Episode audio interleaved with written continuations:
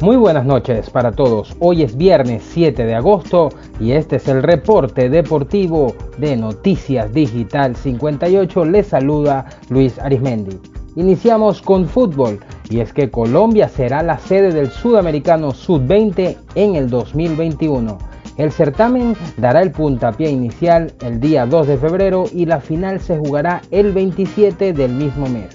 Este torneo dará cuatro cupos al Mundial de la categoría en Indonesia en el 2021. La Conmebol se pronunció y escogió a Colombia como la sede del próximo Sudamericano Sub-20, que se jugará el próximo febrero. Esta decisión fue tomada el día de ayer en el Consejo del máximo organismo y donde estuvo presente el presidente de la Federación Colombiana de Fútbol, Ramón Jesurún. Nos trasladamos a Venezuela y es que el Caracas Fútbol Club tiene jugadores contagiados por la COVID-19. Hasta los momentos la directiva del equipo no ha emitido información al respecto y se desconoce el estado de salud de los miembros de la institución. Gran parte de los jugadores del Caracas que dieron positivo a las pruebas PCR para detectar la COVID-19 se las practicaron el día lunes 3 de agosto. La información la dio a conocer una fuente del Ministerio de Salud que pidió no ser identificada. Se trata alrededor de seis jugadores de la primera división y cuatro miembros del cuerpo técnico del equipo de los Rojos del Ávila. Entre los jugadores que resultaron positivos para el virus se encuentran algunos veteranos que cuentan con una destacada carrera dentro del fútbol venezolano.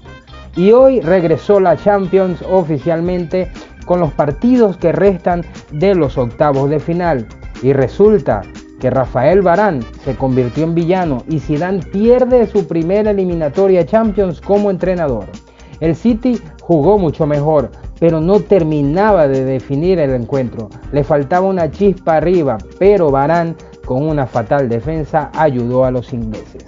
Imperdonables, flagrantes y sentenciadores fueron los errores de un titubeante Rafael Barán que condenaron al Real Madrid a perder dos goles por uno y que terminó de entregar la eliminatoria a un Manchester City que por fin consigue su gran triunfo europeo de la mano de Guardiola. 4 a 2 fue el marcador global en esta llave. Mientras que el Lyon sobrevive a Cristiano y prolonga la pesadilla de la Juventus. El Lyon francés que ganó 1 a 0 el partido de ida sobrevivió este viernes a un doblete del portugués Cristiano Ronaldo y pese a caer derrotado dos goles por uno en el campo de la Juventus de Turín, se clasificó para los cuartos de final de la Liga de Campeones 2020 gracias a los goles marcados fuera de casa.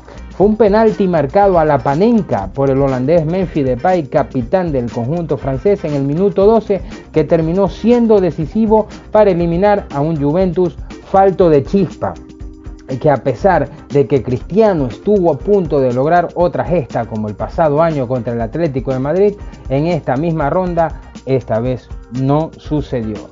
Diez años después de la última vez que el Lyon se implantó en cuartos de final de la Liga de Campeones, y ahora ha cerrado un nuevo fracaso europeo a la Juventus en una competición que el conjunto italiano no gana desde 1996.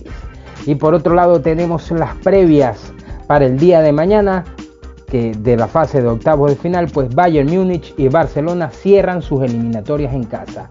El Chelsea no tiene nada que perder y un gol tempranero reavivaría esta eliminatoria ante el Bayern Múnich pero los alemanes son simplemente demasiado fuertes como para dejar escapar su imponente ventaja, mientras que por la otra llave el Napoli tiene que marcar en el Camp Nou del Barcelona y el estado de forma de jugadores como Dries Merten o Lorenzo Insigne sugiere que los italianos tienen las armas para hacer pasar un mal rato al conjunto blaugrana, pero habrá que esperar el día de mañana sábado y ver qué resulta de estas eliminatorias. Recordando que todas nuestras notas deportivas las puedes encontrar en nuestra página web www.digital58.com.be Síguenos en todas las redes sociales, nos encuentras como arroba digital piso 58 y eso sí, no olvides suscribirte a nuestro canal de Telegram para mantenerte al día con toda la información del deporte nacional e internacional.